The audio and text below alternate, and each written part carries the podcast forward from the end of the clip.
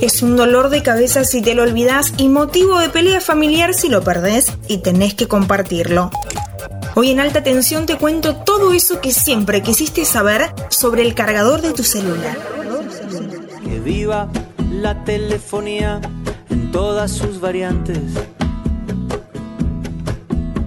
Pensando estaba que te me escabullías cuando vi tu nombre en la llamada entrante. Alta tensión.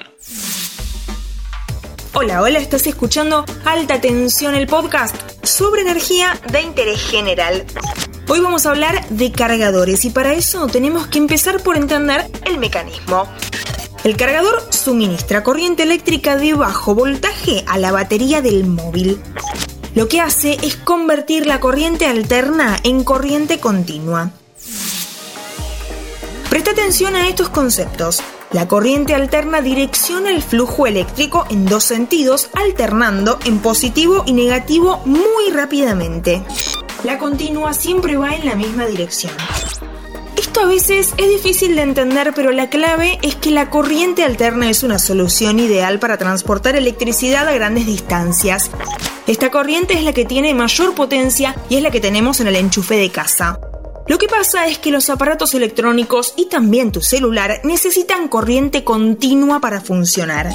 Ahí aparecen los famosos transformadores que justamente transforman el flujo para dirigirlo en un solo sentido. Entonces, el cargador del celular hace que la corriente circule siempre en la misma dirección.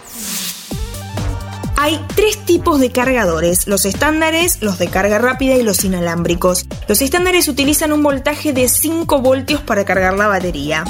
En los sistemas de carga rápida la cifra es más elevada, entre 5 y 12 voltios, y seguirá creciendo a medida que aumente la capacidad tecnológica. ¿Cómo funciona la carga rápida? La carga de la batería no es lineal, sino que utiliza su máxima potencia cuando la batería está en niveles muy bajos para restablecer la autonomía en el menor tiempo posible. Pero después reduce paulatinamente esa potencia de carga a medida que se acerca al 100%. Un smartphone con tecnología de carga rápida llega al 50% de su capacidad en los primeros 30 minutos, mientras que para el resto de la carga puede alargarse hasta una hora. El fabricante dirá que el celular se recarga al 70% en 20 minutos. Lo que no va a decir es que el 30% restante cargará más lento, demorando incluso más tiempo que el 70% inicial.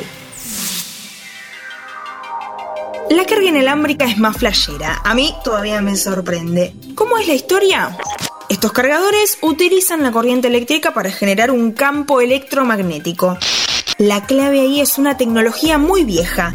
La bobina, que es básicamente un hilo conductor arrollado. La bobina del cargador y la bobina del celular entran en contacto por inducción y voilà.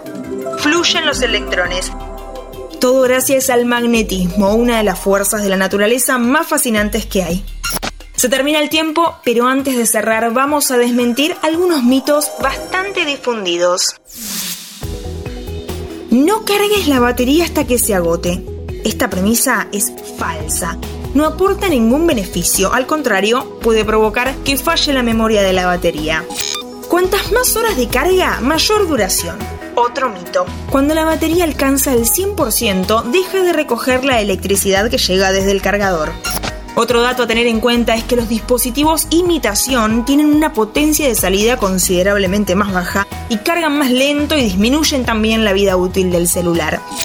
Es más caro, pero te recomiendo usar el cargador original porque como explicamos al principio de este capítulo, el cargador realiza tareas de conversión y adaptación y la realidad es que la calidad de los componentes marca la diferencia.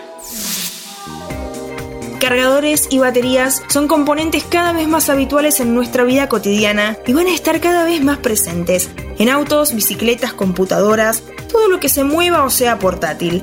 El celu cambió tu vida, cambió la mía, cambió al mundo. Hasta acá llegamos, espero que te haya interesado este episodio. Nos vemos en el próximo capítulo de Alta Tensión. Mantenete informado siguiendo nuestras redes sociales. Interés General Podcast en Instagram, Spotify, Twitter y YouTube.